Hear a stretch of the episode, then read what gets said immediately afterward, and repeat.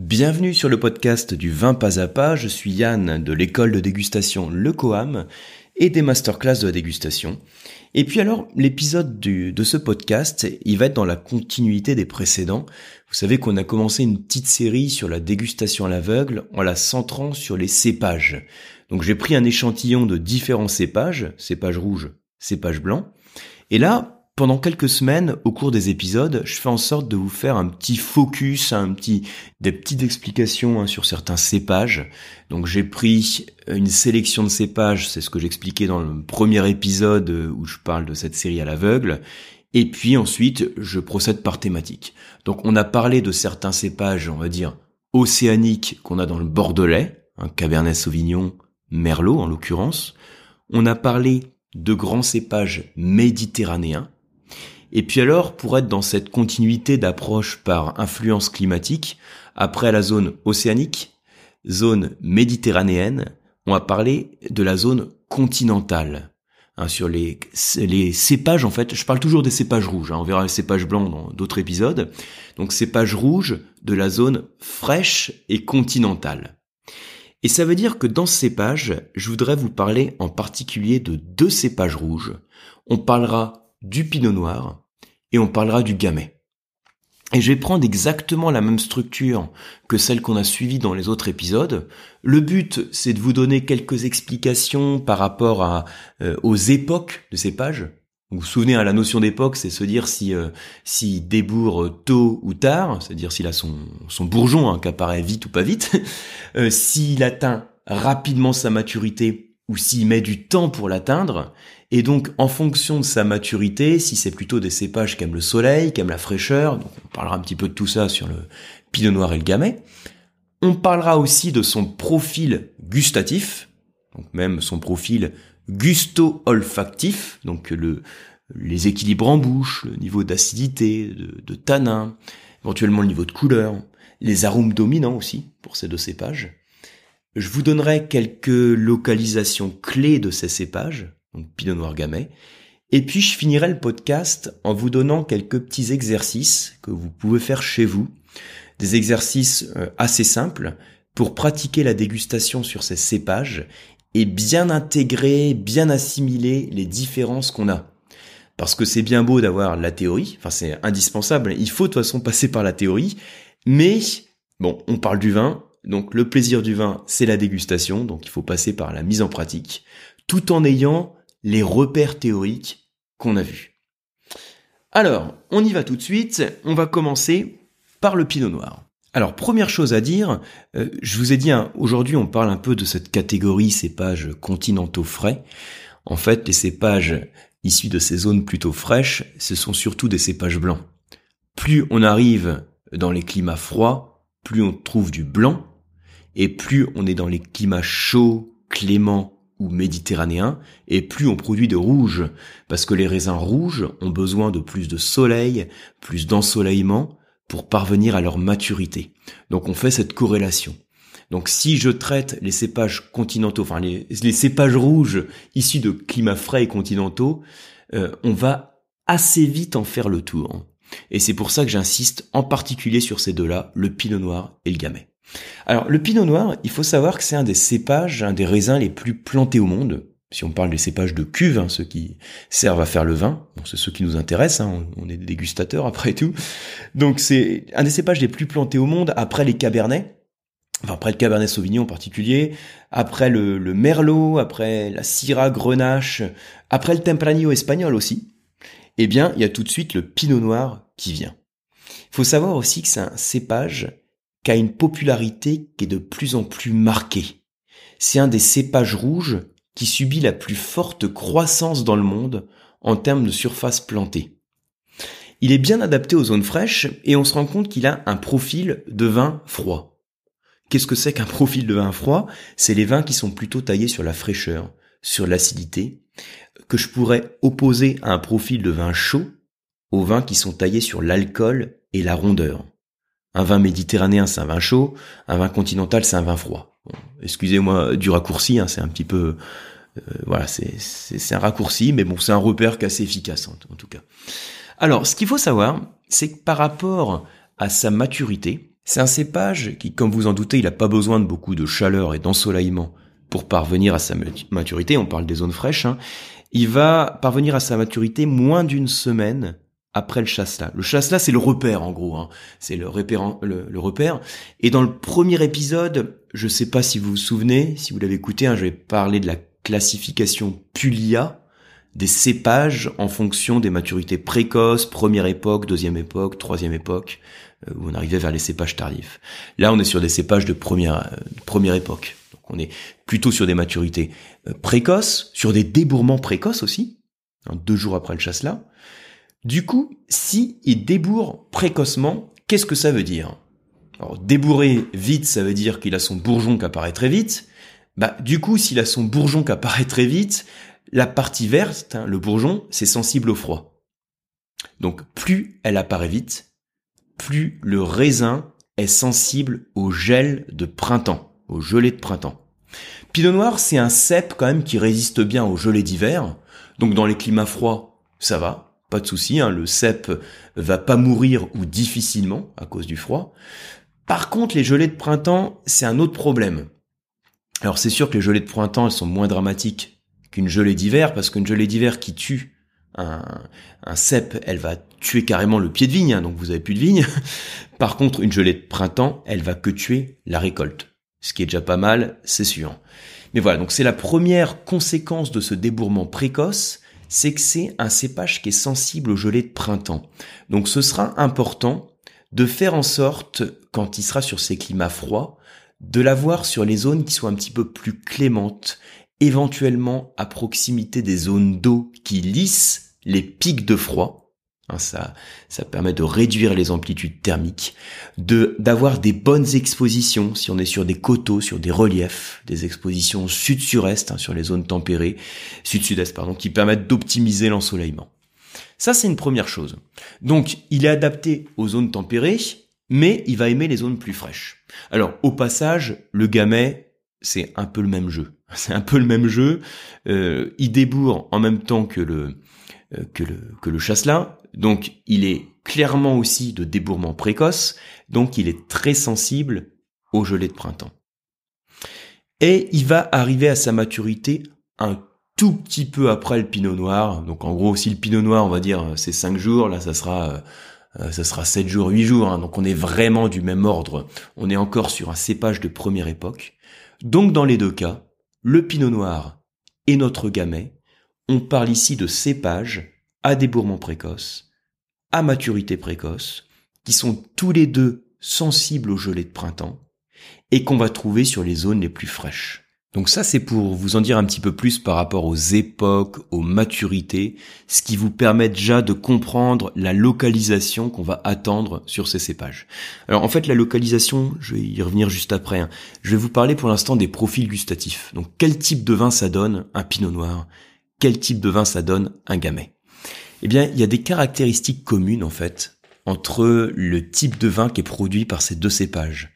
C'est d'une part, on va avoir généralement euh, des vins qui vont pas avoir des couleurs très intenses, très soutenues. C'est-à-dire que, en général, vous allez bien voir vos doigts au travers du verre. Alors en général, hein, après en fonction du rendement, en fonction de la zone de production, on va avoir des vins qui vont être plus concentrés parce qu'on aura des baies plus concentrées, donc un jus qui va être plus soutenu et donc des robes plus soutenues. Mais là, je donne des grands repères. Donc Pinot Noir Gamay, ayant en tête une couleur qui est plutôt modérée. On n'a pas un fort potentiel en pigments colorants. Comme toujours, je vous mets dans le mail hein, qu'accompagne ce, ce podcast le petit schéma du profil gustatif. Je vous le mets aussi sur le blog. Donc si vous écoutez le podcast euh, et que vous n'avez pas les schémas sous les yeux, n'hésitez pas ensuite à jeter un coup d'œil sur le blog ou sur le mail hein, si vous êtes euh, abonné à mes mails. Alors, donc une couleur qui est plutôt modérée. En termes d'acidité, le pinot noir a une acidité qui est plutôt modérée. Alors, je sais, on a parfois en tête l'image du pinot noir qui donne des vins très acides peut-être déjà vu hein, dans des commentaires de dégustation sur des, profils du, du, pinot noir. Alors en fait, par défaut, c'est plutôt une acidité modérée, mais comme c'est un raisin qu'on trouve dans les zones les plus fraîches, on fait une corrélation entre la fraîcheur du climat et le niveau d'acidité qu'on peut avoir dans le vin. Mais par défaut, on est quand même sur des acidités modérées. Le gamay, un petit peu plus d'acidité. Et en termes d'alcool, on a en général des, niveaux d'alcool qui sont plutôt modérés, hein, sur une échelle de 1 à 5. Je serais à 2 sur 5 pour le pinot noir comme pour le gamay. Alors, je vous fais une petite parenthèse. Si vous êtes amateur de pinot noir du Nouveau Monde, on va reparler des, des localisations après, c'est sûr que ce sera pas le même niveau d'alcool que sur un pinot noir d'Alsace par exemple, ou un pinot noir euh, de Bourgogne, un pinot noir générique de Bourgogne, parce que le climat donc va jouer sur l'ensoleillement. Quand vous avez un climat qui est plus clément, plus d'ensoleillement, vous avez aussi plus de photosynthèse, donc plus de sucres qui sont développés dans le raisin et donc plus d'alcool. Donc quand je dis que le pinot noir donne des niveaux modérés en termes d'alcool, autour de 2 sur 5, pour être tout à fait précis, ayant en tête que sur les vignobles du Nouveau Monde, on va aller un petit peu plus haut quand même, on pourrait être à 2, 3 sur 5, euh, sans problème. Niveau de tanin, modéré. 2 sur 5 pour le pinot noir, pour le gamay 2 sur 5, voire parfois 1 sur 5. On peut avoir une structure tannique plus marquée sur le pinot noir que sur le gamay. D'ailleurs, prenez un pinot noir de petit rendement sur une belle appellation bourguignonne, vous allez voir que non seulement j'aurai de la couleur, mais j'aurai aussi des tanins. Donc là encore, ce que je vous donne ici, ce sont des repères. Les arômes types que l'on va avoir dans un pinot noir, on va être sur ces arômes de cerise, voire de griotte, quand on est sur la cerise un petit peu plus noire, éventuellement des notes de framboise, et puis quelques notes épicées, poivrées. Très souvent, quand on parle par contre du gamay, on parle du cocktail de fruits des notes de groseille, de fruits rouges très frais, hein. Euh, la groseille, bon, éventuellement un peu de framboise, des notes florales, peut-être un petit peu de violette. Parfois, on parle des notes de banane. Alors, faut savoir que les arômes du gamay, on les associe très souvent à la manière dont le gamay est vinifié. C'est un cépage qui est souvent vinifié en macération carbonique.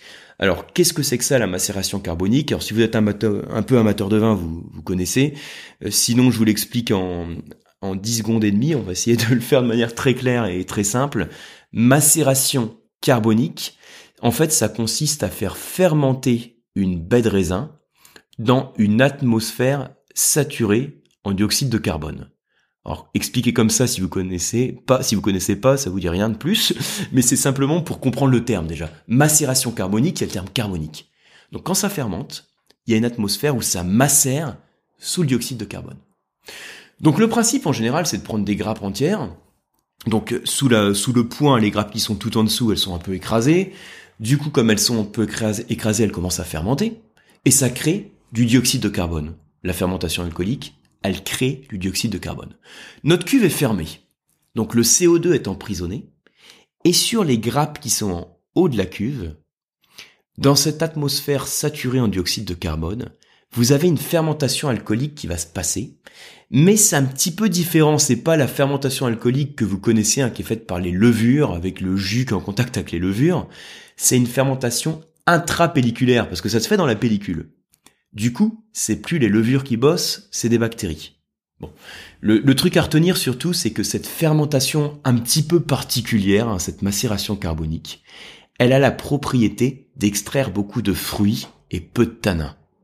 Et typiquement, sur beaucoup de gamets, comme dans le Beaujolais, c'est une fermentation assez assez classique finalement, un travail assez classique qu'on fait sur le vin et qui permet d'extraire des arômes très fruités, de fruits frais, voire des notes de banane. Hein, D'où euh, le terme banane. Bon, ça c'est pour vous présenter les profils gustatifs. Donc ayant en tête ce vin, euh, je vais dire assez léger en termes de corps, puisqu'on a peu d'alcool, peu de tanin de manière générale, peu de couleur. Et pourtant, on a ici des cépages, en tout cas pour le pinot noir, hein, un cépage qui a suffisamment de structure et de fraîcheur pour supporter des vieillissements fût de chêne et faire des vins avec de grandes complexités. C'est le cépage des grands rouges de Bourgogne. Alors ça m'amène à la localisation. Le pinot noir, quand on vous dit pinot noir en tant qu'amateur de vin, vous pensez Bourgogne. Et vous avez raison. Mais on devrait penser, pour être un peu plus générique, euh, bah, climat euh, frais et continentaux. Du coup, on va au-delà de la Bourgogne. Climat frais continentaux, qu'est-ce que c'est en France? Bah c'est l'Alsace. Donc en Alsace, euh, bon, il y a presque pas de rouge. Hein. Le seul rouge qu'il y a, c'est le Pinot Noir. Donc on a du Pinot Noir en Alsace. donc le Pinot Noir en Bourgogne. Ensuite, sur la partie un peu continentale, eh ben on a la Loire, mais la vallée de la Loire, la partie complètement euh, à l'est, hein. donc la partie du centre-Loire, dans le Sancerrois en fait. Parce que les Sancerres rouges, c'est du Pinot Noir. Ce qui n'est pas le cas des Anjou rouges ou des Chinons, où on est sur du Cabernet Franc pour un Chinon par exemple. Donc vous voyez qu'on est vraiment sur cette zone continentale, on retrouve le Pinot Noir, puis on va le retrouver dans le Jura, en Savoie. Est-ce qu'on a des Pinots Noirs autre part en France? Oui, on peut en avoir même dans la zone méditerranéenne. Mais comme c'est un cépage qui atteint sa maturité rapidement, souvenez-vous ce qu'on a vu sur les, sur les époques, eh bien quand il fait plus chaud, il va donner des vins qui vont être un petit peu plus lourds, plus alcooleux, en général plus de couleur, mais des arômes moins fins et moins d'acidité. C'est quand même clairement un cépage de climat frais, et c'est là qui donne les vins les plus fins et les plus élégants. Puis je vous dis, hein, dès qu'on est sur des zones un peu plus clémentes, alors ça peut être le sud de la France, mais ça peut être des vignobles du Nouveau Monde, on va rechercher cette fraîcheur. On va aller sur des zones qui sont moins exposées, où, où on a une influence de, fraîcheur, hein, des courants froids par exemple, qui permettent de, de rafraîchir la zone. Alors, dans les vignobles du Nouveau Monde, on va le retrouver aussi, par exemple, en Nouvelle-Zélande. C'est un peu le grand cépage rouge néo-zélandais. La Nouvelle-Zélande, c'est une zone sur laquelle, en termes de latitude, on va pouvoir chercher une certaine fraîcheur. Comme c'est aussi constitué d'îles, les, courants froids, les, enfin froids, on va dire la fraîcheur et l'humidité qui vient de l'ouest vont se faire sentir sur le vignoble. Et donc, on va pouvoir travailler des cépages qui aiment les climats plutôt frais. Dans les rouges, ça va être le pinot noir. Dans les blancs, par exemple, le sauvignon. Un petit peu de chardonnay aussi, par exemple.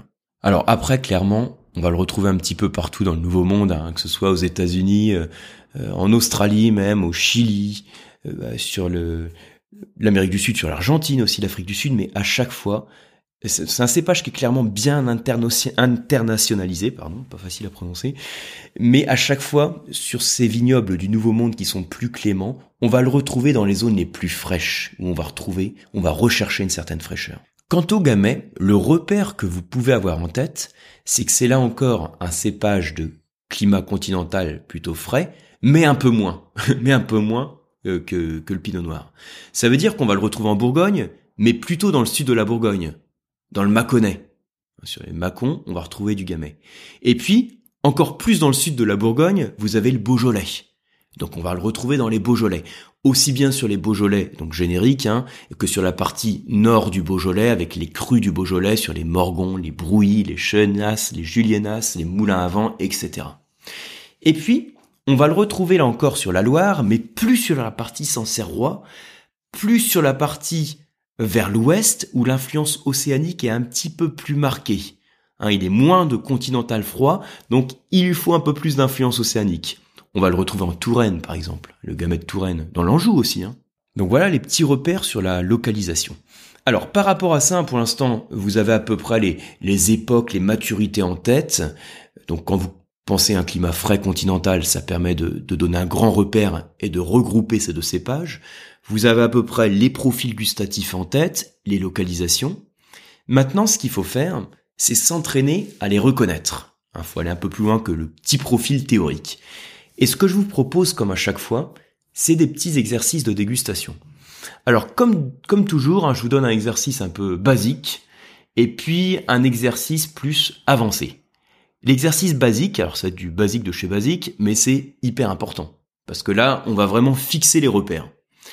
Vous allez me prendre un pinot noir de Bourgogne générique, donc parlez, passez pas sur un, grand pinot noir, hein, simplement un pinot noir de, vendu comme appellation Bourgogne contrôlée, qui est dans sa jeunesse.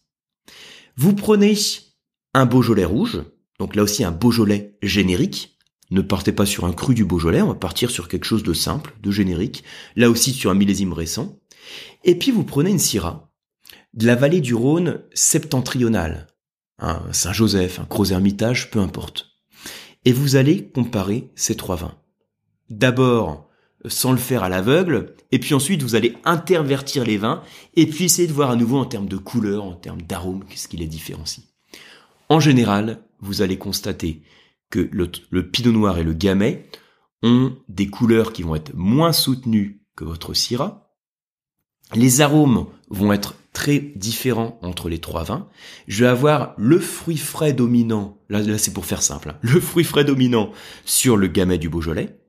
Je vais avoir un fruit et quelques notes épicées, un, nez qui pinote hein, sur le pinot noir de Bourgogne. Et sur la Syrah, un nez qui va être un petit peu plus mûr, euh, où on va retrouver quelques notes florales, hein, de violette, de poivre, de fruits noirs par exemple. On va voir ces grandes distinctions. Et puis en bouche, vous allez voir les différences en termes de profil gustatif, notamment sur les différences entre les niveaux des tanins qu'on peut avoir sur la Syrah et sur le groupe Pinot Noir Gamay.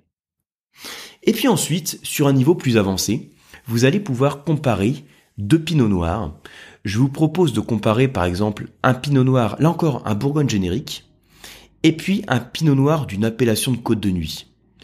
Ou alors d'autres versions que vous pouvez faire. On peut faire beaucoup de choses sur le pinot noir, hein, parce que c'est un cépage, euh, vous savez comme c'est le cépage rouge de la Bourgogne. À partir du moment où vous avez des différences de terroir, on va retrouver ces différences en termes de vin. Donc ça peut être intéressant pour aller un petit peu plus loin. Par exemple, vous dégustez un Chambol Musigny et un Gevrey Chambertin.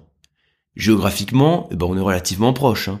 mais les terroirs varient, les influences climatiques varient, et donc l'expression du pinot noir va changer. C'est intéressant à faire. Pour aller, on va dire, un petit peu plus simplement, vous pouvez aussi simplement comparer un pinot noir de Bourgogne et un pinot noir californien. Alors là, ça va vous sauter à la bouche et au nez, hein, les différences, mais ça permet de rester, on reste sur un même cépage, mais on voit comment les influences climatiques euh, permettent de façonner complètement la personnalité du vin.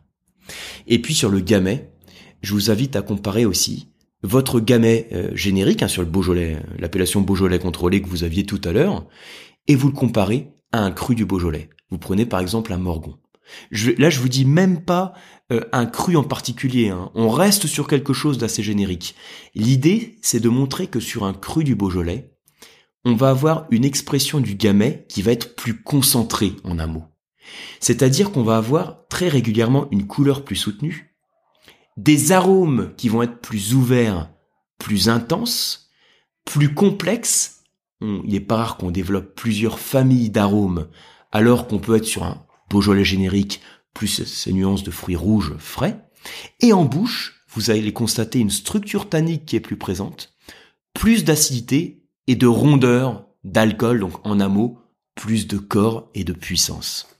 Donc voilà pour ces petits exercices hein, que je vous invite à effectuer de chez vous. N'hésitez pas à m'envoyer vos commentaires, c'est toujours intéressant d'échanger un peu sur ces dégustations pratiques. J'espère en tout cas que vous avez appris des choses sur ce podcast. Euh, je vous retrouve donc sur le prochain podcast où je vous parlerai encore hein, de quelques repères. Euh, il y a encore euh, quelques petits épisodes hein, que je vais vous faire sur les cépages à l'aveugle. En attendant, je vous retrouve aussi sur les mailings. Hein, N'oubliez pas, donc vous pouvez vous abonner à mes mails où j'envoie donc euh, au-delà de ces podcasts euh, quelques bah, quelques repères, hein, quelques clés pour progresser dans votre apprentissage du vin. Je vous retrouve également sur les formations du Quam. Là, on arrive sur la page pub, hein, vous l'avez compris, sur les formations du Quam. Alors, coupez pas le podcast maintenant, il faut, faut, quand même l'écouter jusqu'au bout, puis après faire un tour sur le site. Donc, vous me retrouvez sur les formations du Quam, sur les diplômes notamment. Donc vous avez en termes de formation diplômante les formations d'abord débutants, ces certificats les fondamentaux du vin et le WSET niveau 1 ou 2, qui existent aussi bien en présentiel que à distance au QAM. Euh, vous me retrouvez aussi sur les formations plus avancées, il y a en particulier la certification vin de France qui existe maintenant à distance, hein, le CCAVF, et les différents WSET.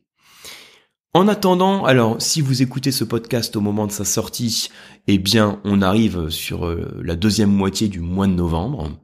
Donc on se rapproche aussi des offres de Noël et à cette période à chaque fois, enfin je le fais tous les ans, on prépare avec l'équipe un peu des packs de Noël, notamment pour des cours d'onologie. Alors aussi bien, c'est alors au passage hein, c'est chaque cadeau pour les cours d'onologie, donc vous avez les packs de cours et packs euh, quatre cours en offre Noël. Euh, c'est valable aussi bien pour les cours à Paris, que pour les cours à Aix-en-Provence et les cours à distance. Donc ça permet aussi d'offrir plus de flexibilité aux bénéficiaires. Et puis vous avez également hein, les masterclass de la dégustation qui existent en formule cadeau. Donc ça permet euh, pour euh, avoir une flexibilité maximale hein, de, suivre les cours directement de chez vous hein, depuis votre PC. Donc je suis sur le, enfin le PC ou le Mac. je suis directement sur votre ordinateur pour vous présenter donc les, les une thématique ciblée qu'on étudie pendant le mois en cours. Je vous présente la dégustation de différents vins en vidéo et vous recevez chaque mois un coffret de vinotes, donc des échantillons de vin que je sélectionne en fonction de la thématique. Voilà un petit peu toutes les choses que je vous propose. En tout cas, euh, je reste à votre disposition pour euh, toute question et je vous dis à très bientôt.